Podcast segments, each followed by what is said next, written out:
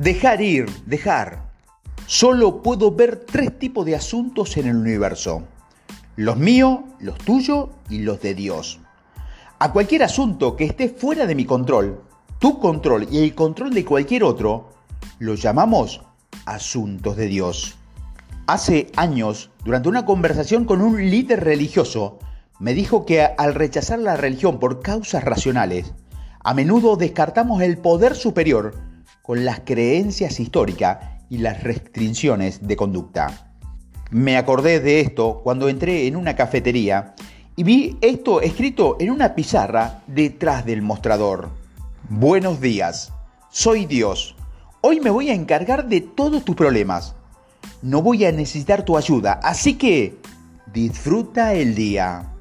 A pesar del hecho de que no he sido religioso desde que era pequeño, aquello me pareció increíblemente reconfortante. Y si supiera simplemente estar presente y dejar que la inteligencia creativa que hay en ti resuelva lo que hay que resolver, si no tuvieras que manejar todo que no sabes cómo manejar, no tuvieras que intentar todo lo que no sabes cómo hacer que ocurra, y no tuvieras que hacer todo lo que no sabes cómo hacer.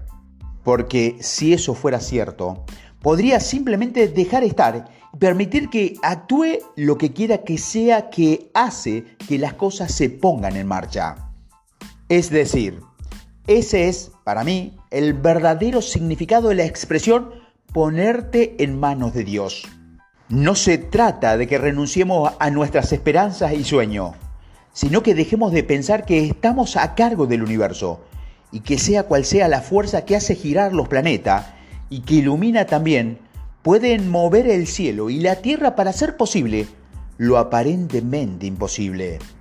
Pregúntate, ¿de qué manera te has implicado hoy en tu proyecto imposible? ¿Qué has hecho? ¿Qué has notado? ¿Qué ha pasado? Para sacarte el máximo partido, aviva las diminutas chispas internas de la posibilidad para convertirlas en llamas del logro.